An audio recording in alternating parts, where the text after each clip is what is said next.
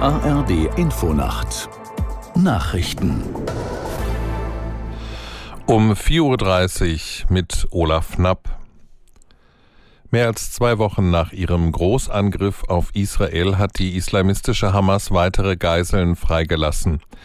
Nach Angaben der israelischen Regierung handelt es sich um zwei Frauen im Alter von 79 und 85 Jahren. Aus der NDR Nachrichtenredaktion Christoph Johansen. Die beiden Israelinnen stammen aus dem Kibbutz Nir Oz und waren am 7. Oktober gemeinsam mit ihren Ehemännern in den Gazastreifen verschleppt worden.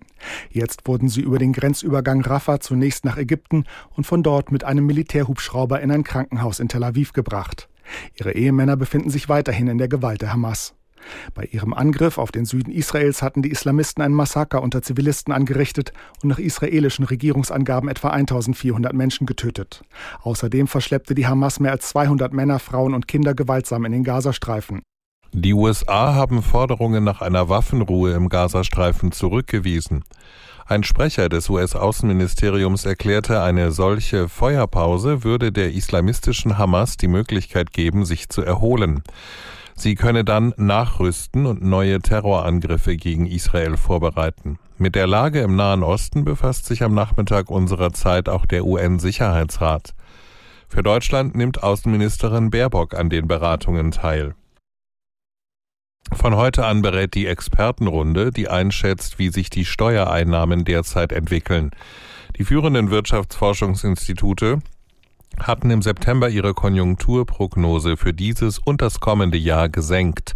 Aus Berlin Lothar Lenz. Zweimal im Jahr tritt der Arbeitskreis Steuerschätzung zusammen. Im Frühjahr hatten die Fachleute die vorhergesagten Einnahmen von Bund, Ländern und Gemeinden um rund 30 Milliarden Euro nach unten korrigiert.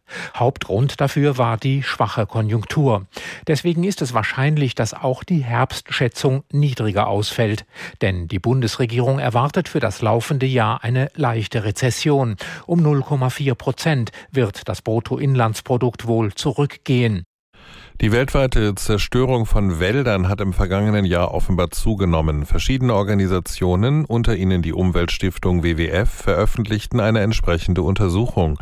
Demnach gingen vergangenes Jahr 6,6 Millionen Hektar Wald verloren. Das sei gegenüber 2021 ein Anstieg um vier Prozent.